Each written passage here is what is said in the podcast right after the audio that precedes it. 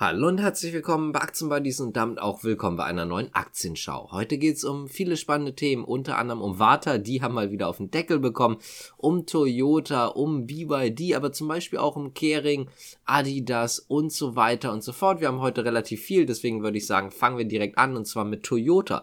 Die drosseln nämlich ihre Produktionsprognose wegen dem Chipmangel. Es sind einfach schlichtweg nicht genug Chips da.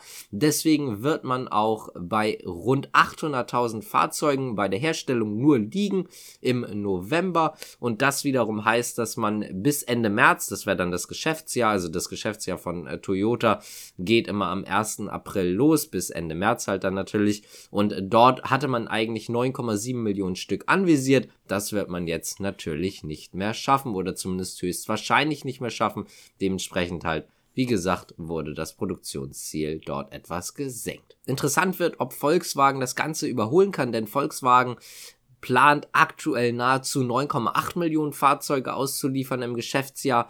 Das wäre natürlich interessant, ob Volkswagen dann wieder vor Toyota liegen kann. Kommen wir zum nächsten Thema und zwar bleiben wir jetzt einfach mal bei Fahrzeugen und zwar gehen wir rüber zu BMW, denn BMW testet im Leipziger Werk Einsatz von Wasserstoff. Es geht dabei um einen flexiblen Brenner, der sowohl mit Erdgas als auch mit Wasserstoff oder einer Mischung von beiden Energieträgern betrieben werden kann.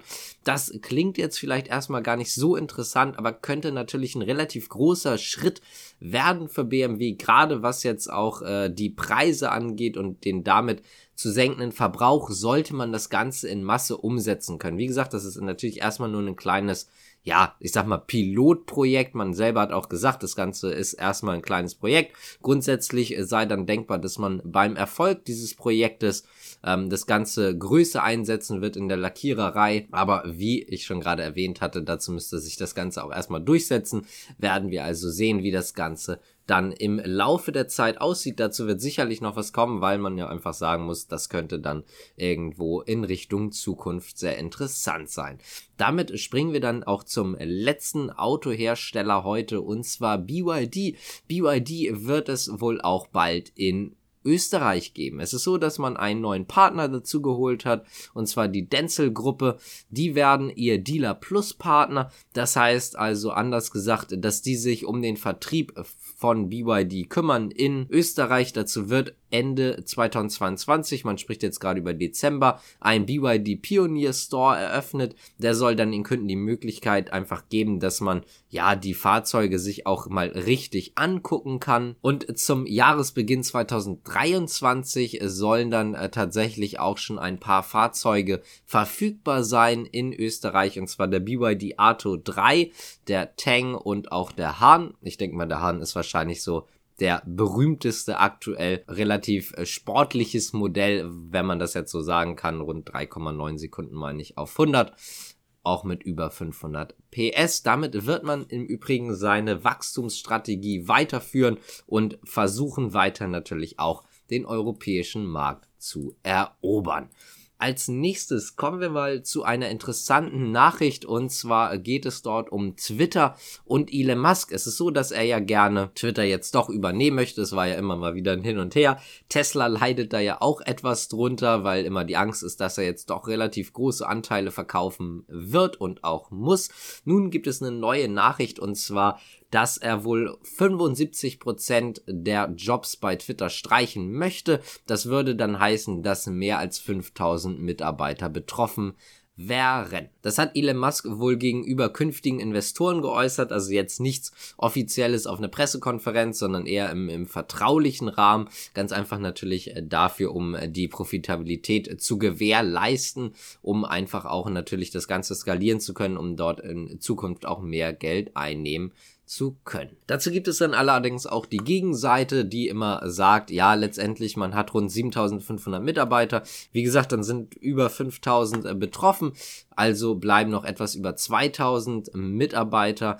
Man musste aber natürlich auch dazu sagen, es gibt ja auch immer so zwei Seiten auf der Medaille und es ist auch so wohl absehbar, dass Mitarbeiter gekündigt werden. Also egal jetzt, ob Elon Musk Twitter übernimmt oder nicht, man möchte trotzdem gerne Geld sparen und deswegen ist es halt voraus voraussehbar, dass jetzt auch unter der aktuellen Führung früher oder später dann Mitarbeiter gekündigt werden würden. Kommen wir mal zu Warta. Die sind jetzt tatsächlich noch weiter abgestürzt, haben mal wieder einen reingedrückt bekommen, rund 6% minus, zumindest aktuell sind wir dann bei knapp etwas über 27 Euro. Ähm, denn Warta hat die Quartalszahlen vorgelegt und sie sind im dritten Quartal operativ sogar in die roten Zahlen gerutscht und haben auch zusätzlich weniger umgesetzt. Der bereinigte EBITDA-Verlust lag im dritten Quartal bei 2,5 Millionen Euro nach einem EBITDA-Gewinn von 70,2 Millionen Euro im Vorjahresquartal, also im dritten Quartal 2021. Damit ist man doch deutlich unterhalb der Markterwartungen gewesen. Die hatten jetzt natürlich auch nicht mehr mit so viel gerechnet, aber zumindest mit einem Plus. Der Umsatz ist im Übrigen auch zurückgegangen und zwar um 14 Prozent auf rund 194 Millionen Euro von 224,7 Millionen Euro im Vorjahreszeitraum. Damit können wir jetzt auch einfach mal die Zahlen vom ersten Dreivierteljahr angucken. Dort lag das bereinigte EBITDA bei 66 Millionen Euro. Im Vorjahr war man dort bei 182,5 Millionen Euro in den ersten neun Monaten. Auch im Übrigen der Umsatz musste einen Rückgang hinnehmen oder das Unternehmen musste im Umsatz einen Rückgang hinnehmen und zwar um rund 8% auf 571 Millionen Euro. Die endgültigen Zahlen sollen übrigens am 15. November dann veröffentlicht werden. Das sind jetzt also erstmal nur Eckdaten. Kommen wir mal zu Kering, denn die haben auf der einen Seite profitieren können, auf der anderen Seite etwas enttäuscht und vor allen Dingen hat die Marke Gucci, also im Prinzip die Zugmarke von Kering, schon relativ stark enttäuscht. Es ist so, dass man auch stark durch die Corona-Maßnahmen in China ja unter Druck gekommen ist. Kommen wir aber gleich nochmal zu. Insgesamt ist der Erlös um rund ein Viertel auf 5,1 Milliarden Euro gestiegen. Das organische Wachstum hat dabei rund 14 Prozent betragen, also auch ohne die positiven Umrechnungseffekte und so weiter und so fort. Das liegt im Übrigen auch über den Schätzungen der Experten. Allerdings, wie ich schon erwähnt hatte, lag die Marke Gucci unter den Erwartungen, während zum Beispiel Yves Saint Laurent und auch Bottega Veneta etwas besser abgeschnitten hatten, als die Analysten erwartet hatten. Das Gucci Umsatz Plus betrug zwar rund 18 Prozent auf insgesamt 2,6 Milliarden Euro. Organisch muss man sagen, hat das Wachstum allerdings nur 9 Prozent betragen und Analysten hatten mit rund 11 Prozent gerechnet.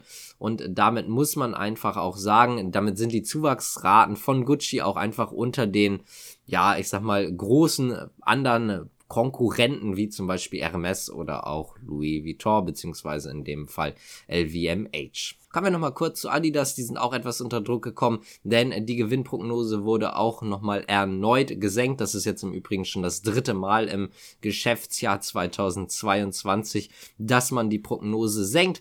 Man geht jetzt von einem Umsatzwachstum im mittleren einstelligen Prozentbereich aus.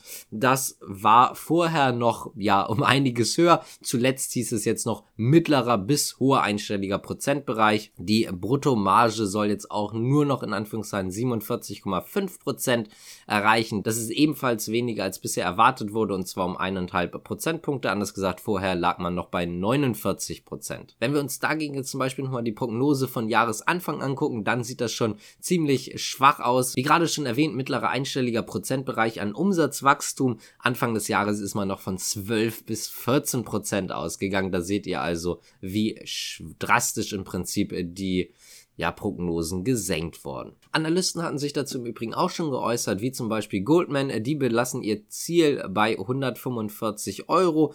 Die Empfehlung liegt dabei bei neutral. Das China-Geschäft macht einfach etwas zu schaffen und zusätzlich kommen natürlich auch noch einmal Kosten, hohe Rückstellungen, was das Russland-Geschäft angeht und so weiter und so fort. Wenn euch das Ganze gefallen hat, könnt ihr gerne abonnieren, liken, kommentieren, die Glocke drücken. Natürlich auch den Podcast followen, das würde uns auf jeden Fall sehr freuen.